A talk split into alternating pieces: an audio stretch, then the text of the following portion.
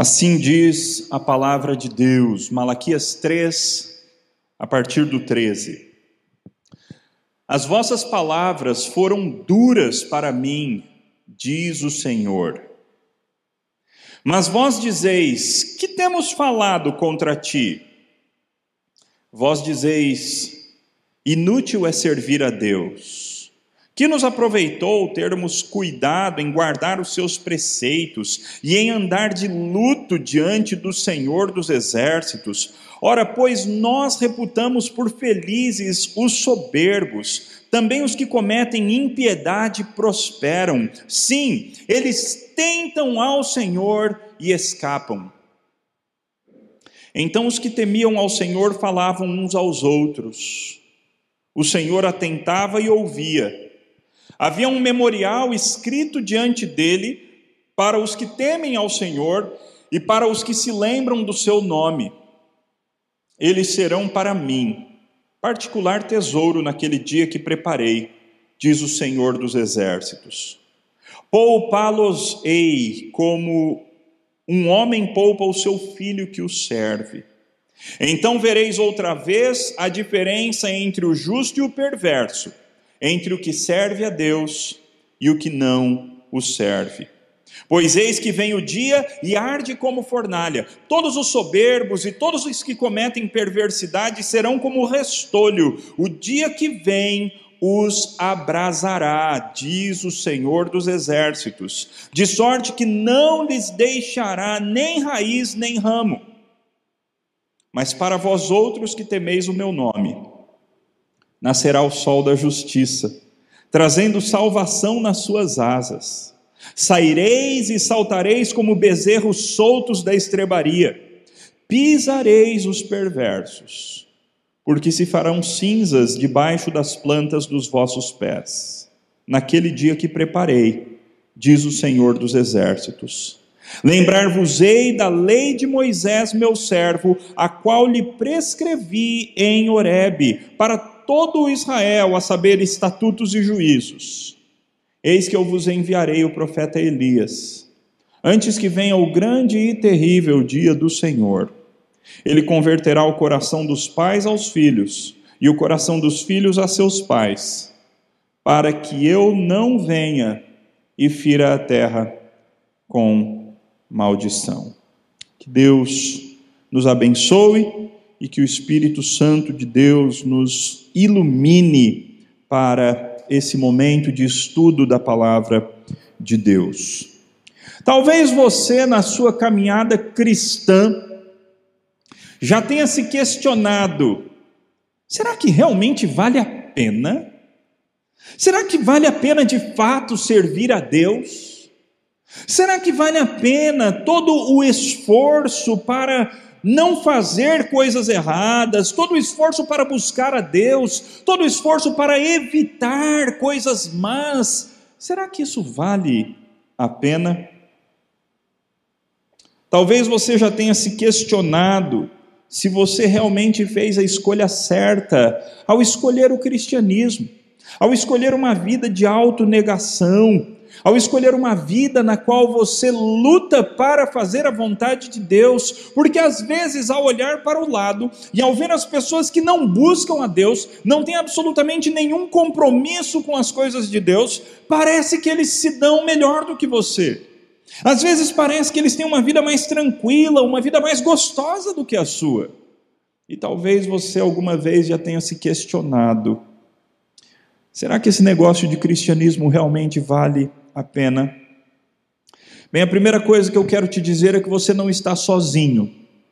Essa mesma questão, esse mesmo questionamento já foi feito várias vezes e nós encontramos esse questionamento na própria palavra de Deus.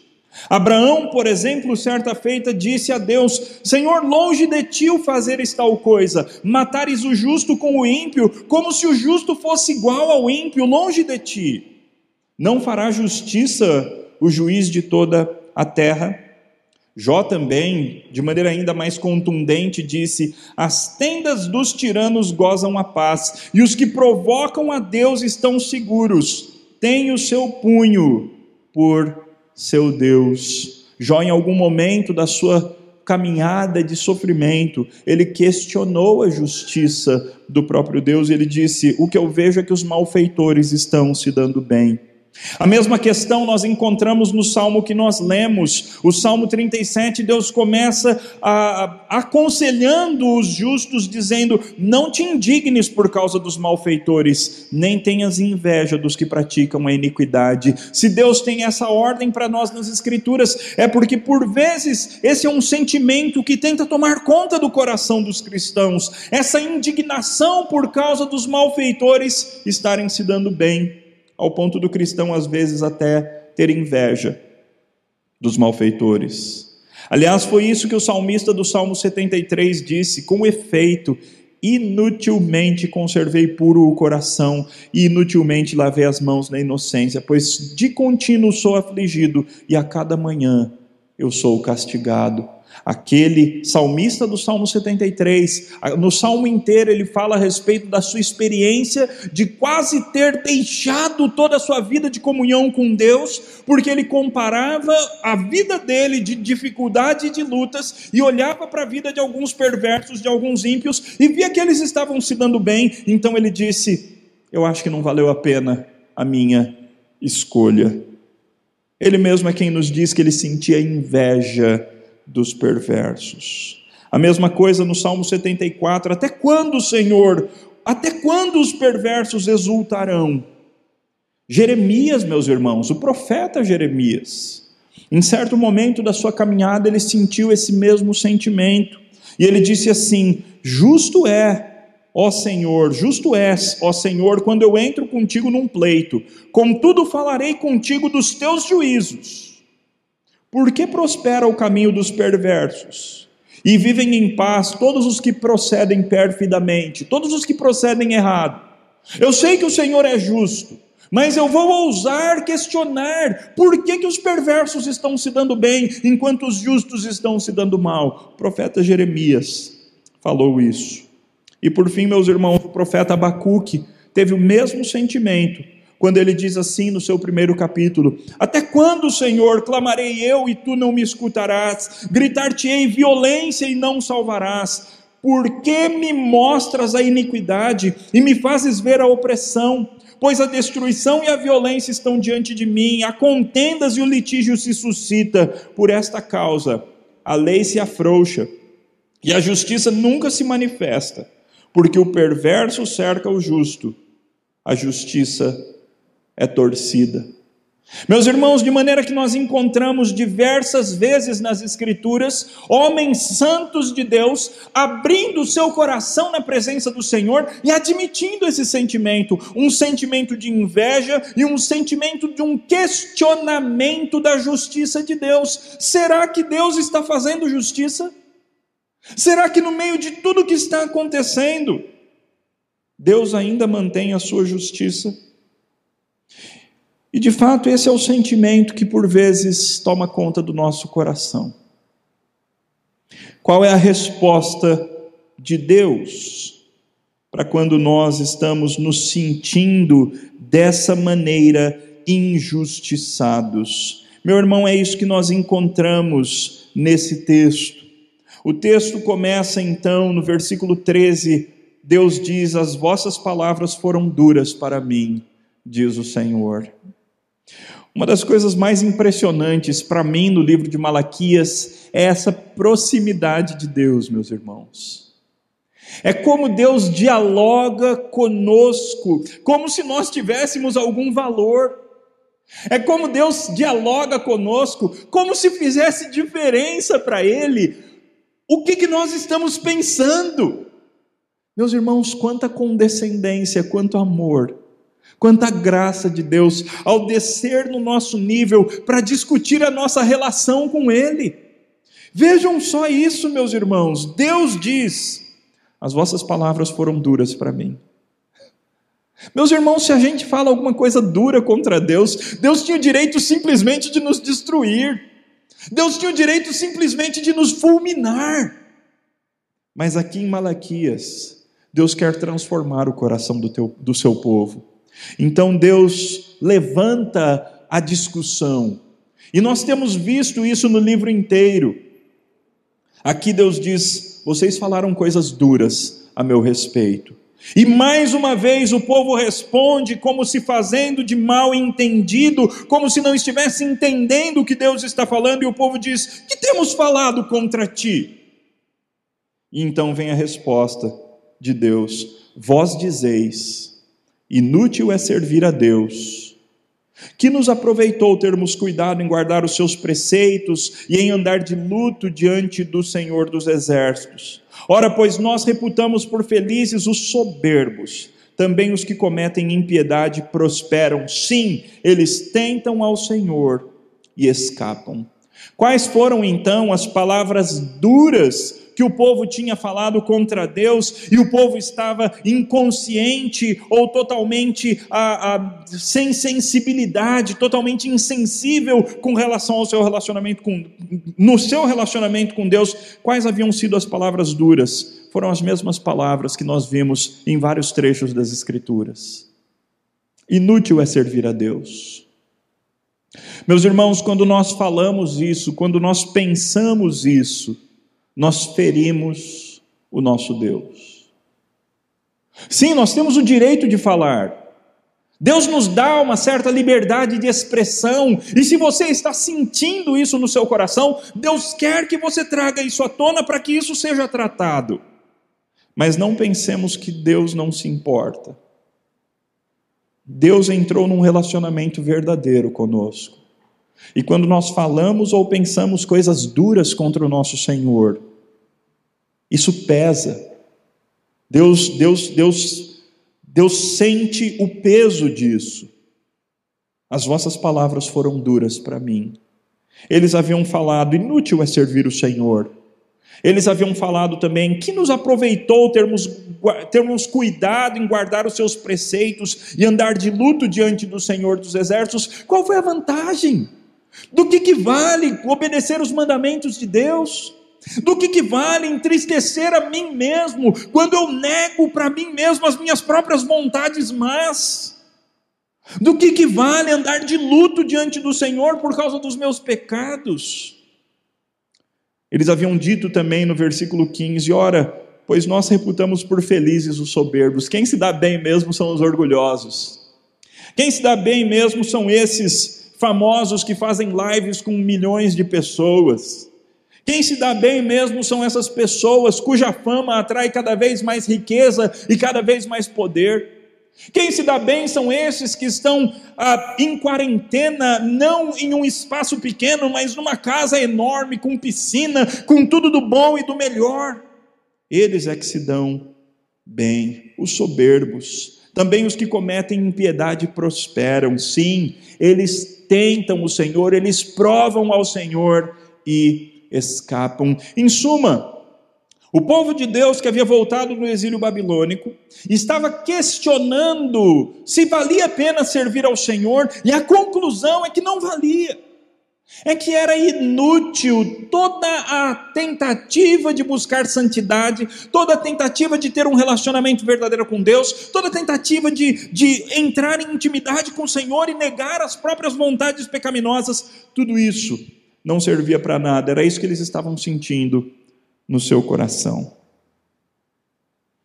No versículo 16, então, muda um pouco a cena, porque agora entra em cena entram em cena aqueles que temem ao Senhor, aqueles que não haviam se deixado escorregar por causa desse tipo de pensamento. Meus irmãos, por vezes todo crente vai passar em algum momento e talvez vai pensar esse tipo de pensamento. Mas o que vai fazer diferença é se nós vamos continuar nesse pensamento e vamos por fim abandonar o cristianismo, ou se nós seremos transformados pela palavra de Deus e voltaremos arrependidos para a presença do nosso Senhor. Esse é o objetivo desse texto: convidar a um novo relacionamento com Deus aqueles que estão distantes do Senhor. O versículo 16 então diz: Então os que temiam ao Senhor falavam uns aos outros, e o Senhor atentava e ouvia. Prestem atenção havia um memorial escrito diante dele para os que temem ao Senhor e para os que se lembram do seu nome. Vale a pena servir ao Senhor? Sim, meus irmãos, vale a pena servir ao Senhor. A primeira coisa que esse texto diz é que existe um memorial diante de Deus e o seu nome está nesse memorial. Deus tem uma placa com o seu nome escrito diante de si. Todos aqueles que temem o Senhor, todos aqueles que se lembram no nome, do nome de Deus, todos aqueles que buscam o Senhor com fidelidade, existe um memorial diante do Senhor a respeito deles. Nós não sabemos exatamente o que é esse memorial, mas nós sabemos da existência de alguns memoriais que existem na presença de Deus, e o nosso nome está ali. Um deles é o livro da vida. O livro da vida, meus irmãos, é um desses memoriais que tem o nosso nome e que se encontra na presença do Senhor. Mas muito mais impressionante ainda do que o livro da vida, meus irmãos, é o próprio Senhor Jesus Cristo. Desde a ascensão de Cristo, meus irmãos, nós temos na presença de Deus o nosso representante maior com as feridas nos punhos, com as feridas nos pés, o nosso Senhor Jesus Cristo está na presença de Deus e Ele é o nosso advogado. Ele intercede por nós, Ele fala do nosso nome, Ele é o nosso representante que está o tempo todo na presença de Deus. Vale a pena servir o Senhor. Você tem um memorial diante de Deus, um memorial escrito diante de Deus. Se você teme ao Senhor, se você lembra no nome de Deus, se o seu temor do Senhor, o seu medo do Senhor te afasta de fazer o mal, de praticar coisas que desagradam ao Senhor, então saiba, Deus sabe quem é você, de maneira particularizada. Deus sabe o teu nome, Deus conhece a tua biografia, Deus sabe os teus esforços para agradá-lo. Nada disso é em vão. E o texto continua e vai ficando cada vez melhor. Eles serão para mim particular tesouro naquele dia, diz o Senhor dos Exércitos. Meu irmão, qual é a coisa? Imagine aí qual é a coisa que você mais ama na sua vida? Dos, dos, objetos que você tem, das coisas que você tem. Qual é aquela coisa que você tem mais carinho, mais amor? Qual é o teu tesouro? Imaginem que para Deus, você é o tesouro particular dele. Eu sei que isso parece até linguagem de coach, não é? Mas, meus irmãos, isso é o que está no texto da palavra de Deus. Aqueles que temem o Senhor, aqueles que se lembram do nome do Senhor, eles serão naquele dia, e daqui a pouco nós veremos que dia é esse, um tesouro particular. Eles serão a coisa valiosa que Deus vai cuidar de maneira especial naquele dia. Agora a imagem vai ficar ainda mais pessoal. O texto diz assim: Poupá-los-ei como um homem poupa ao seu filho que o serve. Tesouro não está bom? Então saiba, para Deus você é o filho a quem Deus vai preservar. O filho que serve, o filho amado, o filho próximo, o filho da intimidade. Deus promete poupar a quem teme a Ele, a quem se lembra do seu nome, assim como um homem poupa o seu filho que o serve. Imaginem, meus irmãos, quando crianças estão aprontando, não é? Quando os nossos filhos estão fazendo alguma coisa errada. Faria sentido se o pai chegasse e batesse em todos indistintamente, naqueles que estão fazendo a coisa errada e naqueles que não estavam fazendo a coisa errada. Não, isso não faz sentido. Da mesma forma, é assim que o texto diz: se você me teme, se você guarda o meu nome, se você se lembra de mim na sua vida do dia a dia, então eu vou te preservar como um homem preserva o filho obediente como um homem preserva o filho que o serve. E então, versículo 18: então vereis outra vez a diferença entre o justo e o perverso, entre o que serve a Deus, entre o que presta serviços ao Senhor, entre o que cultua a Deus, entre aquele que usa os seus talentos e os seus dons espirituais para a glória de Deus e aquele que não o serve, aquele que não faz nenhuma dessas coisas. Meus irmãos, por vezes aqui nessa terra, por vezes nós passamos por injustiças. Por vezes, fazendo uma análise apenas das nossas experiências terrenas, é possível chegar à conclusão que não vale muito a pena ser crente. Por vezes, especialmente em contextos onde existe perseguição, onde os cristãos são oprimidos, sofrem terrivelmente, por vezes nós chegamos até a questionar: vale a pena continuar nessa história de cristianismo? Mas, meus irmãos, Deus sempre aponta para o futuro. E Ele sempre nos faz lembrar que a vida não se resume a esta vida aqui, mas que um dia haverá a chegada do dia do Senhor. E nesse grande e terrível dia, Deus vai fazer distinção clara entre os justos e os perversos. E então ficará claro para todos que vale a pena servir o Senhor. Foi isso que aconteceu com o salmista do Salmo 73. Ele estava naquela espiral descendente, chegando à conclusão que não valia a pena servir a Deus, chegando à conclusão que ele foi um tolo de ter se mantido puro, chegando à conclusão de que valia a pena mesmo era a vida dos perversos. Ele estava invejando a vida dos perversos até que ele entra no santuário de Deus. E ele atina, ele atenta, ele se conscientiza com o fim que os perversos terão.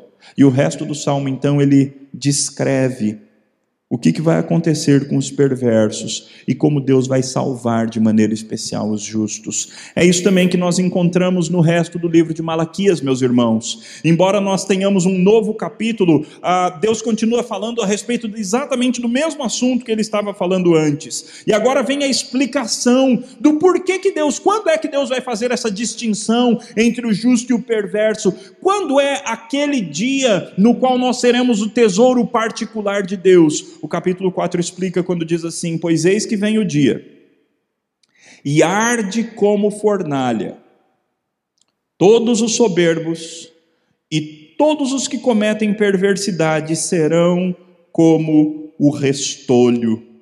O dia que vem os abrasará, diz o Senhor dos exércitos, de sorte que não lhes deixará nem raiz, nem ramo. Meus irmãos, a Bíblia inteira aponta para um dia chamado o Dia do Senhor, o dia grande e terrível dia do Senhor, o dia da ira de Deus, o dia do brasume da sua ira, o dia no qual a ira de Deus cairá pesada sobre toda a humanidade. Deus de vez em quando dá uma prova desse dia. Assim como nós estamos vivendo com essa crise do coronavírus, dia do Senhor, mas ainda um dia tão pequenininho, meus irmãos, comparado ao que será o grande e terrível dia do Senhor. Meus irmãos, pegue o país que mais está sofrendo com a tragédia do coronavírus. Pegue o país onde a maior porcentagem de pessoas morreu. Isso ainda não é absolutamente nada comparado ao dia do Senhor. Deus diz que esse dia vem e ele já arde como fornalha.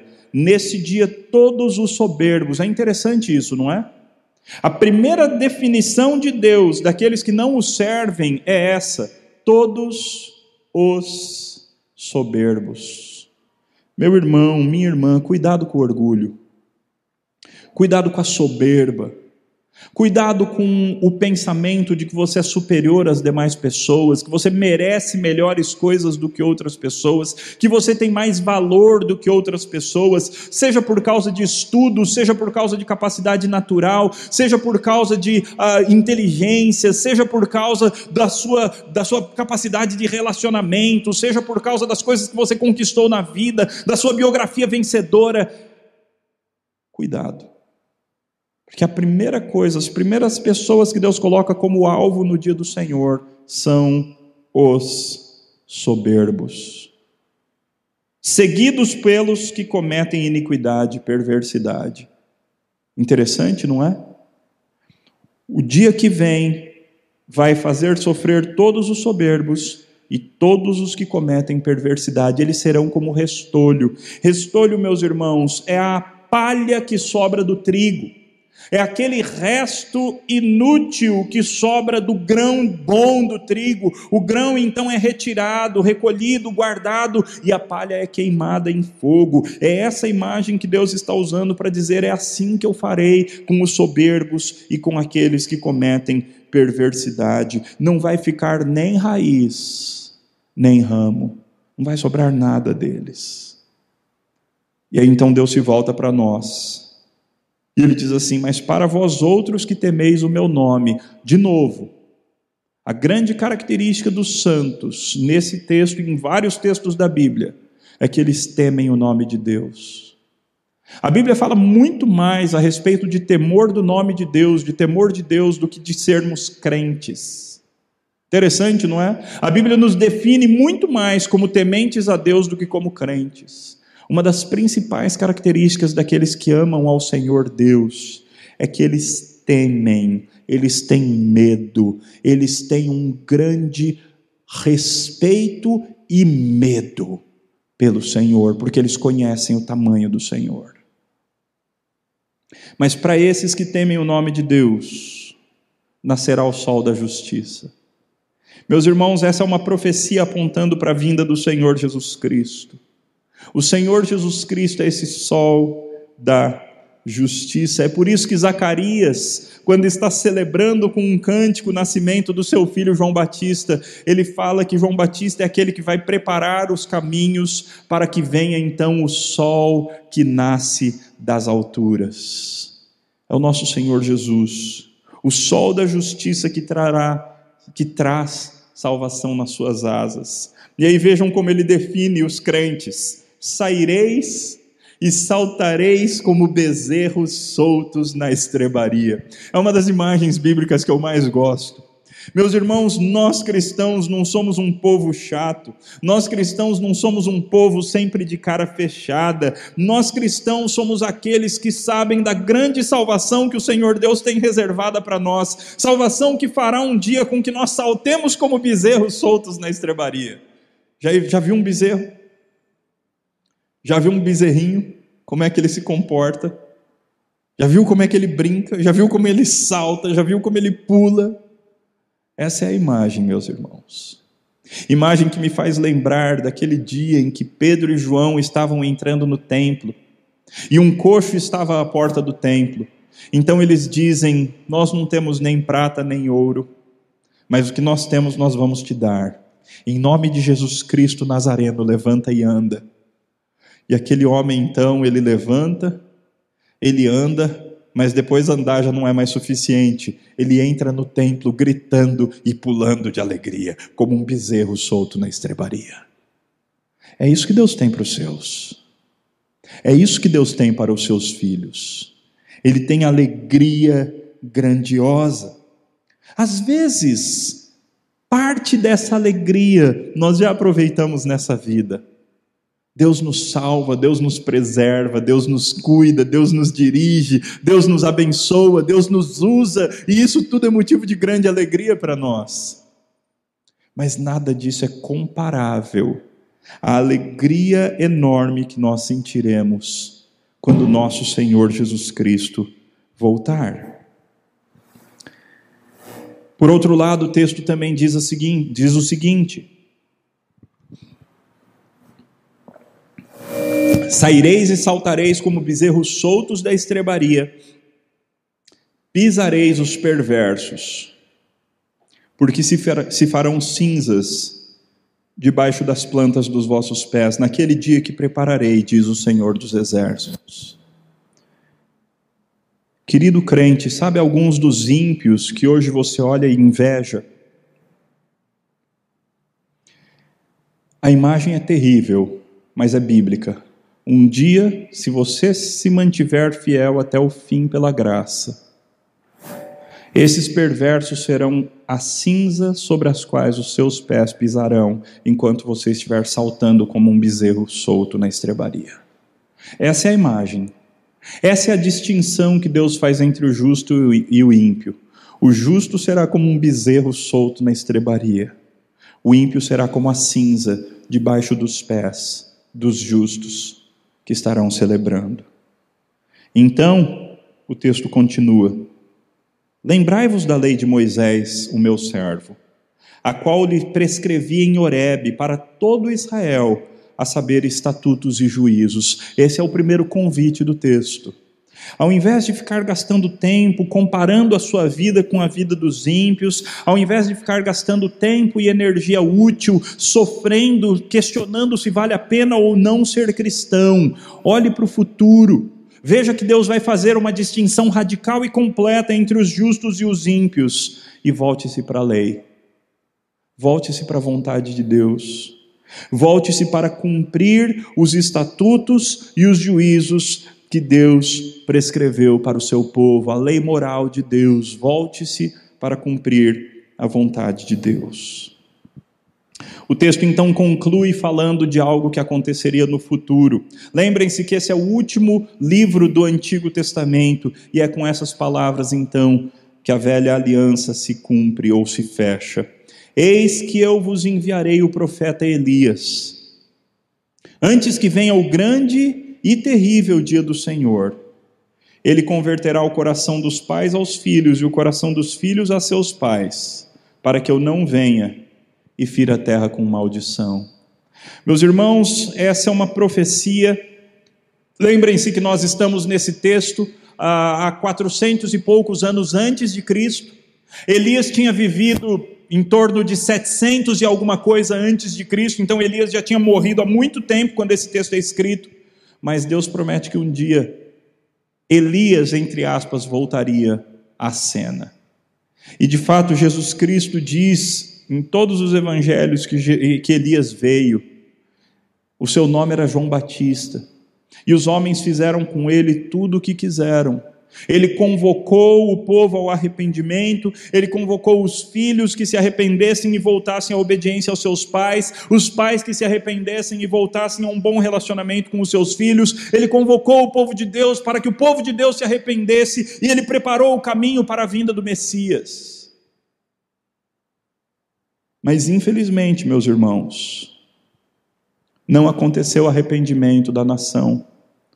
O povo de Deus, ao invés de acontecer o que Deus diz no versículo 6, ao invés do coração dos pais ter sido convertido aos filhos e o coração dos filhos aos seus pais, eles mataram o Messias. Eles assassinaram João Batista. Eles destruíram e perseguiram o cristianismo com avidez.